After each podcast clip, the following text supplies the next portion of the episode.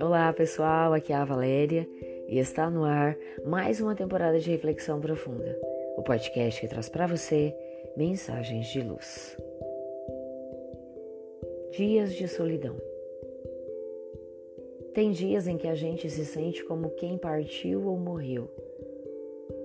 Quando o poeta da música popular escreveu esses versos, explicitava na canção o sentimento que muitas vezes se apodera de nossa alma são aqueles dias onde a alma se perde na própria solidão, encontrando o eco do vazio que ressoa intenso em sua intimidade.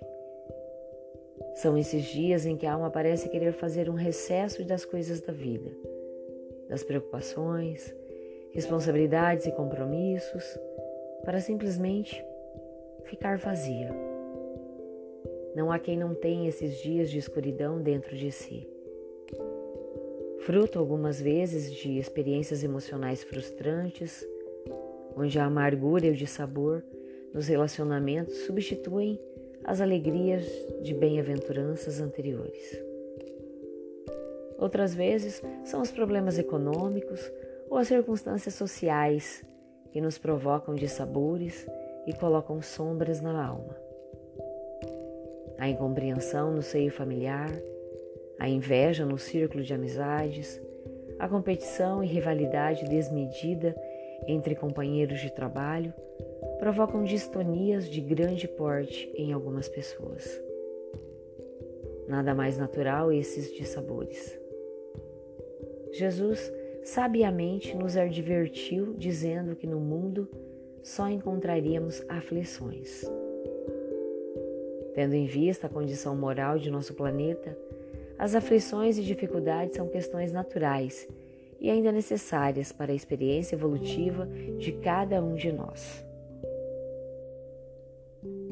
Dessa forma, é ilusório imaginarmos que estaríamos isentos desses embates ou acreditamos-nos inatacáveis pela perversidade, despeito ou inferioridade alheia.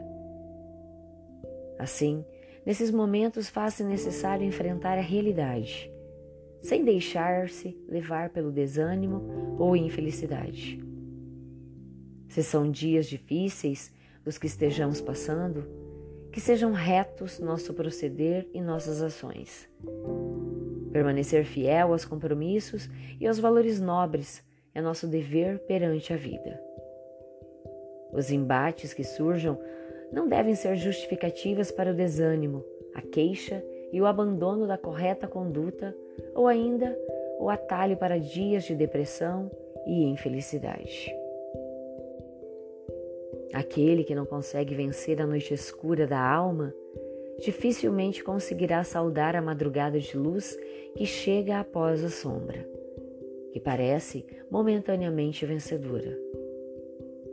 Somente ao insistirmos, ao enfrentarmos, ao nos propormos o bem agir frente a esses momentos, teremos as recompensas conferidas àquele que se dispõe a enfrentar-se para crescer.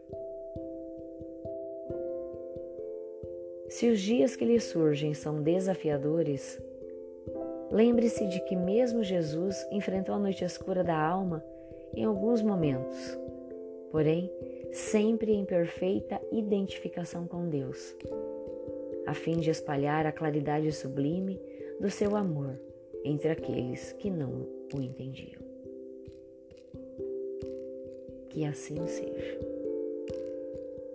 Pensemos nisso. Fonte: Redação do Momento Espírita com base no capítulo 7 do livro Atitudes Renovadas, pelo Espírito Joana de Ângeles, psicografia de Divaldo Pereira Franco. E assim, Chegamos ao final de mais uma reflexão profunda. Gratidão pela sua companhia. Grande abraço, fiquem com Deus e muita luz no caminho de vocês.